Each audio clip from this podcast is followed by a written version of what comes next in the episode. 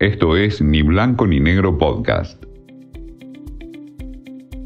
Así estamos, por Néstor Clausero.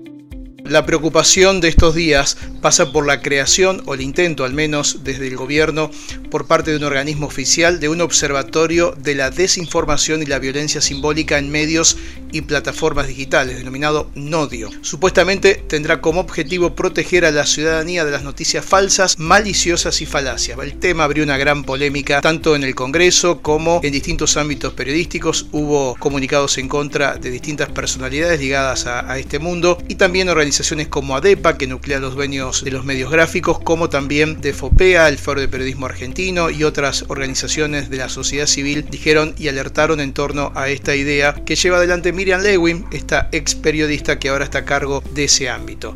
Lo que se dice es que monitorear el pensamiento no favorece la libertad de expresión. ADEPA lo dio a conocer con un comunicado en torno a este tema. Eh, nadie está exento, claro, de cometer algunos errores, pero medios y periodistas son responsables ante sus audiencias y judicialmente ante cualquier desvío o daño y esta responsabilidad prevista en el ordenamiento legal de la Argentina y también por tratados internacionales es la única que va a garantizar la libertad de expresión según estos estándares que se dan a nivel internacional y también en organismos que defienden los derechos humanos. Más allá de los objetivos declarados, que un organismo público, que un ámbito del Estado monitoree el ejercicio de la opinión y la información en una sociedad siempre es un llamado de atención para la libertad de expresión que es ante todo un derecho de la ciudadanía. Esto no se trata de defender abiertamente lo que hacen algunos periodistas o algunos medios, se trata de llamar a la responsabilidad de ellos y si en todo caso quienes lo hacen no tienen la capacitación y la capacidad profesional o vienen desde otros ámbitos, también hay que decirlo, hay que denunciarlo, pero no desde el Estado. Cuando el Estado